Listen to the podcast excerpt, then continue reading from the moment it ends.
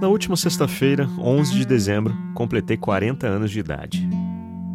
Dia de aniversário é sempre um dia muito legal, né? Mensagens surpreendentes, calor humano, presentinhos, bolo.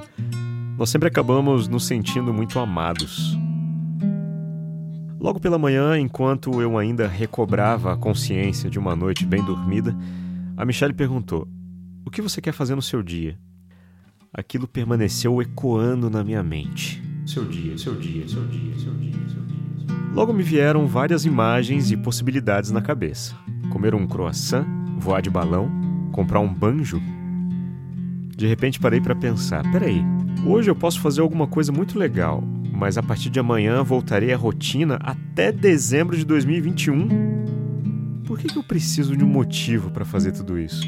Por que precisa ser apenas em um dia especial?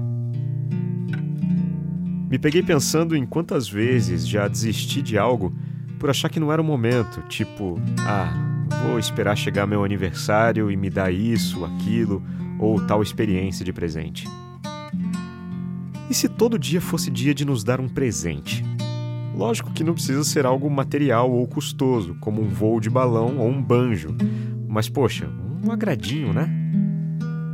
Um porta-retrato para colocar a foto daquele dia especial, uma pausa para ler um gibi da infância, uma playlist do Spotify com suas músicas favoritas de todos os tempos, ou destrinchar o novo álbum de uma banda que goste e que ainda não teve tempo de ouvir um curso online de qualquer coisa que seja do seu genuíno interesse e que te faça brilhar os olhos, um ingrediente mais elaborado para o prato do dia, enfim.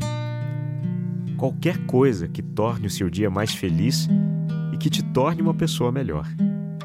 Sem aquela pieguice de viver todos os dias como se fosse o último, sem essa cobrança absurda por felicidade plena e vida perfeita que sofremos todos os dias. Apenas procurar se dar conta de que merecemos um presentinho fora do aniversário, vai.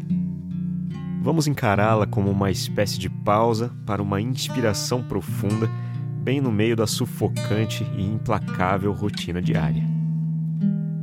Meu nome é Leandro Sozzi, sou locutor e esta é a voz da minha consciência.